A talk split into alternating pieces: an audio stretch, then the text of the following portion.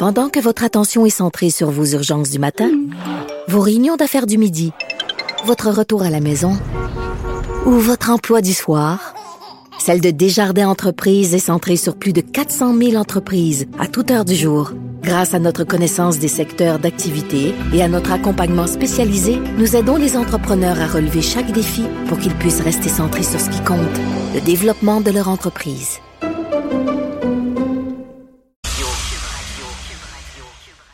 Salut Richard. Salut. J'avais hâte de connaître ton avis sur euh, le mode de scrutin mixte avec compensation régionale. Hey, écoute, là, ça tente plus pantoute à François Legault, OK? Il l'avait promis, il avait dit, si on prend le pouvoir, il l'avait promis aux autres partis, on va faire une réforme du mode de scrutin, puis ça va être un scrutin proportionnel mix, puis vous allez voir ça, euh, les gens vont aimer ça parce que soudainement, l'Assemblée nationale va représenter beaucoup plus euh, le vote des Québécois mhm. qu'avec notre système actuel. Mais là, ça tente plus pantoute, là. Là, il recule, là, puis là, il laisse, il, y a une patate chaude, puis il lance ça dans la population en disant, c'est les gens maintenant qui vont choisir. Donc, c'est pas le gouvernement qui va faire une réforme du mode du scrutin.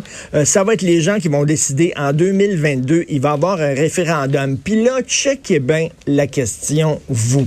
Alors, la question référendaire va être, Êtes-vous en accord avec le remplacement du mode de scrutin majoritaire uninominal à un tour par le mode de scrutin mixte avec compensation régionale prévu par la loi établissant un nouveau mode de scrutin? On trouvait la question de 1980 compliquée. Écoute, là, promène-toi sur la rue là, avec, avec un micro-trottoir, Jean-François, puis pose cette question-là. C'est des questions éminemment complexes. C'est très difficile. Et là, c'est monsieur et madame tout le monde qui va décider du mode de scrutin. Parce que je, pense que la CAQ, là, ils ont vu, là, si effectivement il y avait la proportionnelle mix, comme il l'avait prévu, la CAQ n'aurait pas un gouvernement majoritaire. La CAQ aurait un gouvernement minoritaire. Au lieu d'avoir 74 sièges, il y aurait 60 sièges. Le Parti mhm. libéral, au lieu d'avoir 31 sièges, il y aurait 36 sièges. Le PQ, au lieu d'avoir 10 sièges, il y aurait 15 sièges. Et Québec solidaire, au lieu d'avoir 10 sièges, il y aurait 14 sièges. Fait que là, la CAQ regarde ça en disant, on est en train de se tirer complètement une balle dans le pied. Nous autres, là, on est en train de, de vouloir passer un nouveau mode de scrutin qui irait à l'encontre de nos intérêts. Là, soudainement, il recule. Et il y, a une lune de miel avec la CAQ, avec le gouvernement caquiste, mais il y a quand même beaucoup de promesses qui ont été brisées. Euh, il était censé abolir le cours d'éthique et de culture religieuse. Ils l'ont pas aboli. Il était censé d'avoir une commission d'enquête sur les contrats informatiques. On devait faire le fameux bordel informatique. On devait faire le ménage là-dedans. Il n'y aura pas de commission d'enquête. il y a plusieurs reculs et ça, c'est un autre recul. Finalement, ils disent, regarde, ça nous tente pas vraiment. D'après moi, ils ont peut-être lu le livre de Christian Dufour. Il y a beaucoup de gens qui en parlent ces temps-ci. Le pouvoir québécois menacé, non à la proportionnelle. Et Christian Dufour, qui est un, politologue, il dit au Québec, on a besoin de parler avec une voix forte.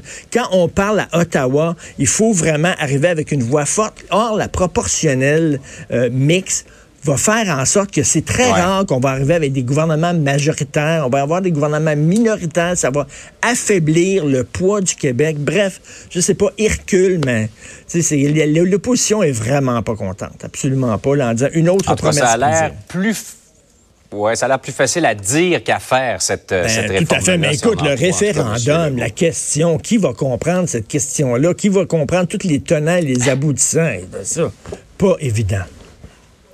Un petit peu compliqué, effectivement. Richard, en terminant, c'est demain la grande marche pour le climat.